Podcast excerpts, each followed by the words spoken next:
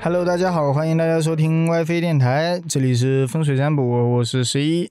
我是丹哥，我是大地，上次呃也是放在风水占卜里嘛，我们把一个古老行当放在里边，就是聊过一个扎纸匠。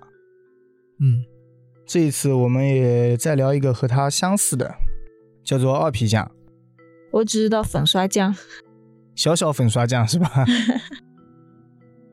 二皮匠，你们听名字觉得这是一个什么活计啊？拉皮条的，修皮鞋的，那可能是拉皮条加上修皮鞋，就二皮。那他还挺忙的。其实二皮匠和扎纸匠有点类似，都是属于比较古老的行当，而且他们俩都是赚死人钱的，行话就是捞阴门的。嗯，而这一些行业，因为和鬼神比较接触的多嘛，所以大家伙都是打心里有点忌讳着的。嗯，跟神接触的多不多不知道，跟鬼接触的应该挺多的。那个扎纸匠是吧？对，所以这方面的从业者啊也都被大众打心里给隔离出去了，所以就有了很多的神秘感。那我们讲一下二皮匠，听起来这个职业就是跟皮哥打交道的，其实他就是跟皮打交道的，给死人穿皮鞋吗？不是。但这个皮不是皮鞋的皮，而是人的皮。扒皮嘛，嗯，不是补皮啊， 因为在古代的时候啊，民间就有一种说法，说是死无全尸不吉利。这个我懂，就跟太监是一样的。他们太监割掉小之后啊，死之前会把那个东西赎回去。嗯，好像是酒里泡着，一直藏着的，那我不知道，是酒里泡着吗？ 不是福尔吧马？林吧？哦哦不是挂在一个袋子里面吗？ 啊，就比如很多古装片，就算是仇人相见了，就他们两个要干起来了，也会说一下，就是我如果我死了，希望可以给我留一个全尸。我只记得他们放狠话的时候说：“小心我让你死无全尸。哦对啊是是是，或者是我会给你留一个全尸？你这说法说的就像他自己一定会死一样没有，是那个人已经快死了。啊。希望你给我留个全尸，因为有传言是这样说的：说如果有一个人，啊他的头被砍下来了，啊，他就永世不得超生。”哇塞，那以前的时候那些不是都是砍头的吗？对啊，对啊，所以需要这个职业嘛。哦、然后如果去世的时候肢体有所缺失，啊就算是他投胎转世了，他那一世的肢体也会有所缺失，嗯，能理解啊？能哇，那我觉得一生下来就是残疾，好惨哦。对，就等于是来世他生下来就是残疾人。那照这个说法，如果这一世他是残疾的，下一世一定会是残疾的吗？不一定啊，所以吃啥补啥这句话很有道理所以有的人现在不愿意移植器官啊什么的，哦。哦，嗯，这个也就是一种古老说法。我觉得移植器官者啊，那个做好事该鼓励。嗯，不要迷信，关于这个说法，我们先随便讲一个故事，就是说以前老北京啊，有一个叫菜市口的地方。菜市口这个地方，它为什么叫菜市口？因为这个地方从明朝开始啊就是卖菜的，就菜市场，就是个菜场。啊菜场的很好理口解头，所以叫嗯菜市口嗯，。啊很好理解。对。不过到了清朝末年的时候啊，清政府把这里改成了刑场，就行刑的地方，砍头是吧？然后秋后问斩啊之类的就在这里进行。 那卖菜就不卖了是吧？那卖菜也卖不下去了，但是本来在这里卖菜或者有店面房的嗯那些人就吃亏了嘛。然后我们这个主角就是这样子啊，嗯，据说菜市口行刑场的旁边就有一家裁缝铺，砍完头之后，把衣服卖给那些死人。卖给谁啊？卖给那个被砍头的那些人啊？对啊，总有家属吧？那不是，他是裁缝铺，不是卖衣服的铺子，啊，他顶多就是给别人补一下衣服。他们就两个人，啊就老两口在店里打理着。不过因为他们这个地理位置的原因啊，就说砍头的地方，你开个店，嗯，那生意能好吗？所以也是不温不火的。古代的官府不对哦，应该拆迁一下的。 应该先把旁边拆掉，对吧？对， 然后他们就靠着打价格战，有价格便宜点，然后手艺嘛又是老手艺人了，也还可以，就勉强撑着，有糊口饭吃。也幸好是他们自己家的铺子嘛，就不用付房租。平常白天的时候在铺面上接点活，晚上嘛就在后边睡着。宅子还挺大的，就有一天晚上，夫妻俩早早就睡下了，因为也没多少活，就晚上肯定不用加班。不过这个时候，店里突然有动静了，老头子就摸黑起来往前面去查看，就悄咪咪的去看了一眼， 嗯，嗯，看到前面有个人影在翻东西，贼，对，当时就觉得是贼嘛，嗯老头子就很心急，嗯不过也不敢发出声音。他想，人家贼呀、他自己一把年纪，啊就算加上老婆子，也不一定干得过人家。嗯，那钱要偷就偷吧，上去被人家一拳一个，主要是前面也没钱，所以他也就心放的比较平。嗯，随便他了，对，啊因为藏钱的还在后头呢，他就是把那个抽屉全带走了，那也就是几个线团，嗯所以干脆他就蹑手蹑脚的回到房间中。当然，先把自己的房门给堵上。怕人家再来偷他们家里是吧？ 对，但我前面没找到东西，往后找了。看来他家是有点东西的吧？然后就这样一晚上没睡着嘛。等到第二天天亮，夫妻俩起来的时候啊，来到前面铺子里，看看有什么东西被偷走了。心也放的比较平，那偷就偷一点嘛啊。嗯，结果看了一圈，抽屉里就丢了个笸箩，是什么东西啊？容器啦，啊，就跟簸箕差不多，一个容器，哦，竹懂了，编懂的那了，种，丢了个针线包，对，它就是个筐，嗯不是包。然后其他东西啥也没丢，就连着那个针线筐，啊嗯再加上针线，全都没了。嗯，直接拎走了，嗯，那夫妻俩就说：“这贼也厉害啊，有啥偷啥，嗯，就也不挑。 那人家来都来了一趟了，总不能空手，搬张桌子走也好，他就带个筐。但桌子目标太大了吧？他们俩就在那议论啊，嗯嗯难道遇到同行啦？给我把活计给拿走了？嗯他俩还在聊着呢，大街上突然有人喊起来了。嗯，老头一听那么大声，也出去凑热闹，一把年纪了还要凑热闹，那爱好嘛，再大的年纪也错过不了凑热闹的心。老头子来到外面，只见外边荒地上躺着一个昨天斩首的犯人。按理说，犯人被斩首之后，会被家人或者实在不行就是乡里乡亲都会带走，嗯就至少给他埋了嘛，收个尸。嗯，不过这一个犯人可能因为没有家人，所以就没有人给他收尸。那就在那里放着好啦。等个一两天，朝廷一看你没有人来捡，就把它清理掉嘛。对，会丢到乱葬岗那边，对，乱葬岗那里放啊那了。朝廷砍的时候不就知道了吗？他没有什么家人什么的，收拾都没有，砍了直接丢丢掉算了。那不一定，那有的是乡里乡亲也会收的。，对，啊嗯关系好的那种朋友啊什么，嗯。然后因为那个尸体啊就没人收嘛，嗯而且这个时候啊，那里围满了人。嗯。那老头就凑热闹去了呀，就一路挤呀、啥的，硬生生挤到了中间。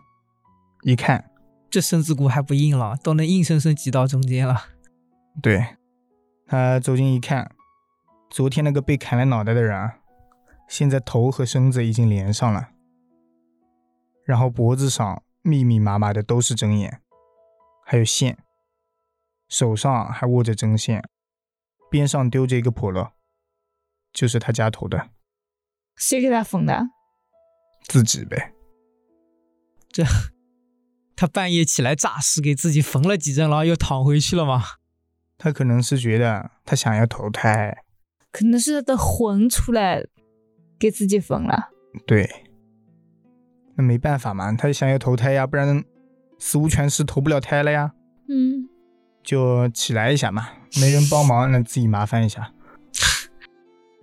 那刚才我说的这个故事啊，也不是二皮匠的，是那个 《聊斋志异》对，差不多，只是聊一下这个二皮匠这个职业需求，嗯对吧？就是说人家找不到二皮匠的时候啊，人家自己都要过来补一补， 可想而知这个职业的重要性。其实最开始的时候啊，二皮匠这个职业也没有那么神秘，也就是顺应着这个市场需求嘛，嗯，然后就形成了这个产业。嗯只不过就是这个活有点瘆人，这个工资呢还可以。让我想起了殡仪馆，白天八百，晚上一千六，对，你就看门是吧？我抬没有尸，还要抬尸，偶尔要抬尸。哦，我也见过。他这个工资啊，确实比较可观，因为行业没人做嘛，嗯又，瘆人，越冷门的价钱越好。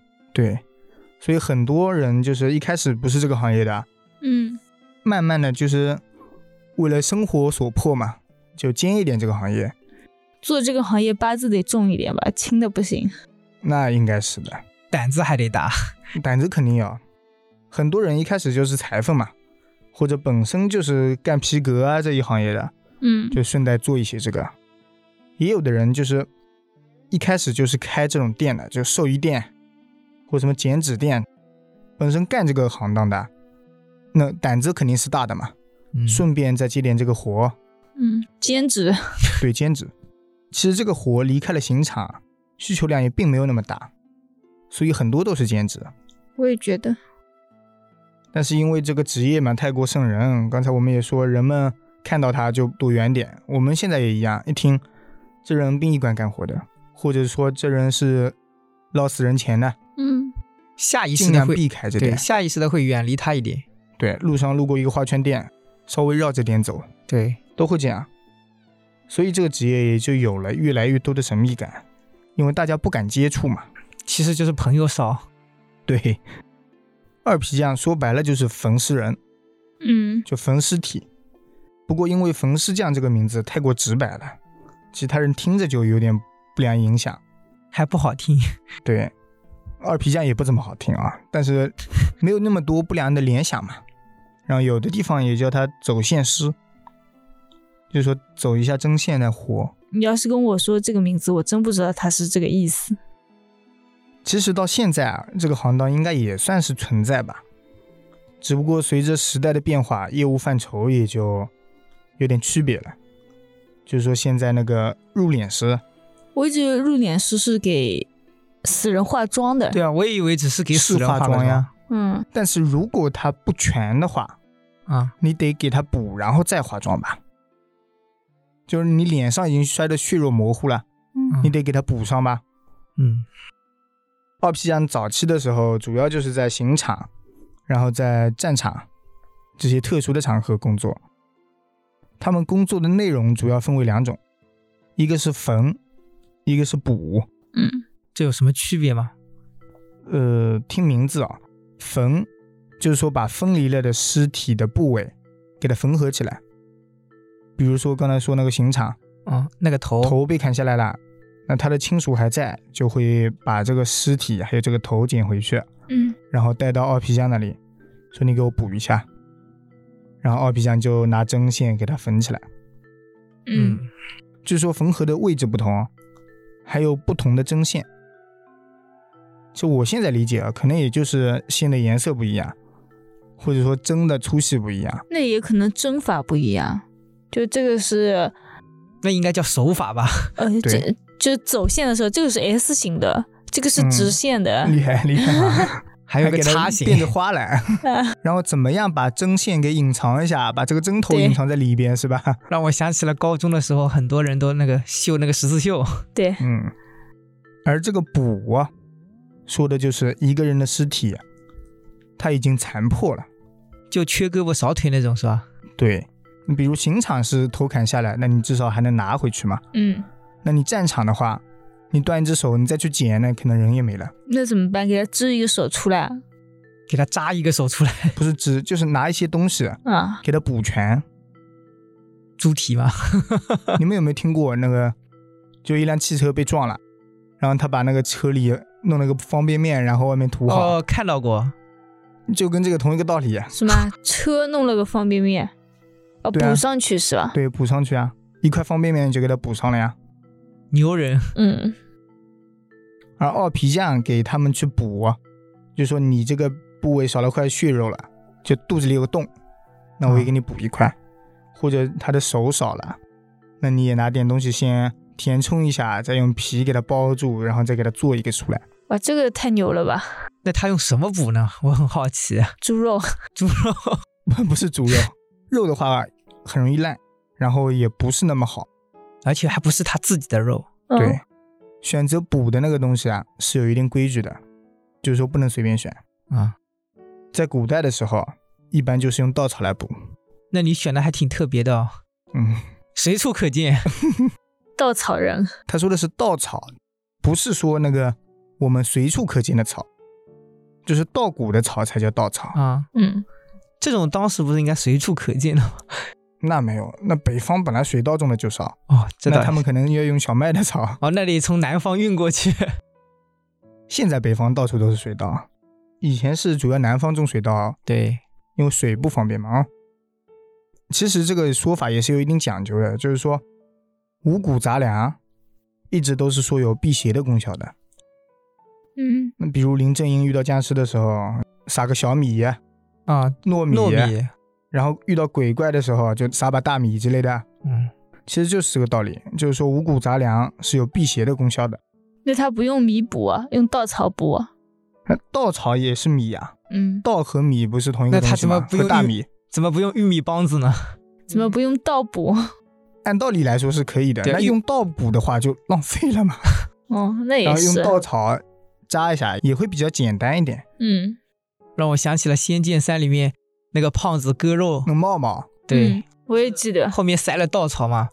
对他肉少了塞稻草，他不是为了装自己还胖嘛，让别人觉得他还胖胖的。对，对，最后死了，是吧嗯？那肯定。可怜可怜。那我们接下来再聊一个跟二皮酱有关的小故事啊。嗯以前啊有一个叫老赵的，经营着一家寿衣店，也算是捞阴门这一块的嘛，嗯，挣点死人钱。不过他这个生意倒是不错，因为他们那个镇子啊不大，所以竞争对手也就少了。整个镇上就他一家寿衣店，哦，那生意肯定好。你怎么不说镇子不大，所以人也少呢？他的生意也少。但是人多了的镇子，可能寿衣店就不止一家了，嗯他垄断了，就是。嗯。而老赵呢，除了卖寿衣之外，另外还兼了个缝丝匠，就说二皮匠。嗯，其实一开始也不见得是他自己想做，不过因为也有这种需求嘛，正常。 嗯，觉得村里没有人提供这项业务。对，那周围又没人，人家裁缝铺老板也不愿意干这个，没胆子嘛，所以就想到了老赵，因为他胆子可以，本身就是干这行的嘛，行业相关产业，然后这么一回两回的也就干上了。熟练了，对，又是一天的深夜，老赵关上门，刚一睡下，突然就听到有人敲门。生意上门了。那时候他还以为有人买寿衣，其实很多现在的大型寿衣店啊嗯也都是二十四小时营业的，就说人家有需求你就得卖。嗯他们比超市都敬业， 超市九点钟关门。嗯，那晚上万一有人去世啦、啥的是嘛，的，嗯，那老赵也差不多。虽然晚上也睡觉，虽然还关门。对，不过人家有人上门敲了，那他就干活。嗯那老赵就喊了一嗓子，嗯就是先答应了一声，嗯，然后一边披衣服一边就去开门。不过这一开门啊，把他给吓了一跳，怎么了？因为他的门前站着一个没有头的人，只有身体。头是有，不在他的身子上，嗯，就他左手抱着一个头，哦，就像抱着一个头盔的感觉。对，又来找他了。然后血还在往下滴着呢。身上嘛穿着一件囚服，已经被血染红了，然后脖子上现在还淌着血呢。那他要说话吗？说，老赵是一见这阵势啊，嗯，就打算关门了，不过被一个血手给拦住了。他害怕了。他竟然没那有肯定晕害倒怕， 是我第一反应他应该胆会子晕哦是倒。大，但不至于要跟人家抱抱吧，对吧？ 在他关门的时候啊，一只血手给他拦住了，并说道：“店主，请不要害怕，我呢没有恶意。店主说：“我只在乎有没有钱赚，好吗？看你这个样子也不像有钱的。”要不那这身衣服给收了。然后他这个说话 嗯是从身子里出来的，嗯就不是从他抱着的那个头上说的，就有点富裕的感觉。开始神话故事了，刑天就要出来了。嗯，可能也是因为他的灵魂啊是附在身子上的，因为灵魂嘛只有一个，那你又要头又要身子，那你用头去抱身子又抱不动，嗯所以灵魂附在了身子上，然后捧住了头。嗯那灵魂在哪儿，说话只能从哪里发出来呗。嗯老赵听了那个无头人的话，也稍微冷静了一下，因为干这行的嘛，胆子本身也还可以，遇到同类的事情也不是一回两回了。嗯，听了对方说的话，就想说你要给我多少钱没有，他就想问问来意。啊？这已经不是钱不钱的问题了，就是说，如果事情没解决，嗯那你关上门，人家再敲，人家不走了，那你嗯咋办呢？每天晚上来找他，对啊，就问了一嘴。那个绳子温声温气的说：“他是一个犯人，啊今天早上刚刚被砍头。嗯不过乡里乡亲和他的关系啊都不是很好，家里边也没有其他人了，嗯所以他的头和身子到现在还是分开的，导致他已经不能去转世投胎了。嗯说明他是个坏人，关系都不好，对不是应的该帮他。 那是坏，但是你不帮怎么办呢？他更坏人坏。更坏。 是我草率了。然后他呢是被官府给把尸体丢到了乱葬岗，就那边放着了。”嗯，不过他不能投胎呀、嗯在外面飘着的时候啊，听说了这个店主是可以分是尸可的以。焚尸的，嗯就能干这个行当，嗯，就半夜跑过来，打算请店主出手帮一下忙，嗯，就给他焚一下。然后呢？那老赵虽然是头一次遇到这样的事情，不过转念一想，反正我事情也得给你解决嘛，嗯，那做完了你再走，还要让他走哦带他就。走之后就不要来打扰我了。 啊？另外，主要是现在看他的样子啊，好像也没有其他恶意，嗯不过如果我再不给你做的话，那你有没有恶意就不好说了。所以就说那行，嗯那你来吧，躺下吧。嗯，我来帮你给缝上。嗯老赵就领着那个尸体进门，然后展示了一番自己的手艺，那给他缝的还是比较完美的。嗯尸体和头缝合之后啊，也是比较开心，怎么看出他开心的？声音嘛，啊啊虽然脸上还是没有表情的，不过听声音是很激动的，就说谢谢店主，嗯嗯，不过因为我现在也没钱，来世啊做牛做马给你，就是然后来第二报天答你。他们家就多了一只牛。那没有，可能多了一 匹马，那转世是不是太快了？啊那给他半年 就是半年，啊？半年之后，有一次老赵和妻子出去玩的时候啊，嗯路上见着了一只小黑狗。嗯那他虽然想做牛做马，不过人家投胎不随他呀，对吧？嗯那条小黑狗一看到老赵的时候啊，就像是认识他一样，嗯，就跟着走了，一路就一直跟着他，走了好长一段。嗯明显是只流浪狗。然后老赵觉得这个小黑狗好像和他有缘，就把它带回家养着。老赵对这条小黑狗也是特别喜欢，嗯平时对狗子也是相当的照顾。有一天晚上，他做了一个梦，就梦到那个无头人，说是他已经转世投胎了，嗯现在变成了一只小黑狗，来履行当年许下的那个承诺，嗯就花这一世来帮他看家护院。哦，好歹人家投胎了。老赵醒来之后也是半信半疑，不过也是对那条小狗更加的好了。如果是我，我会有点害怕。那你把小狗丢了？ 后来有一天深夜里，老赵和妻子正在熟睡，隐隐约约听到有急促的撞门声。嗯他睁开眼睛，披上了衣服，往外一看，嗯，只看到那条小黑狗正在撞门。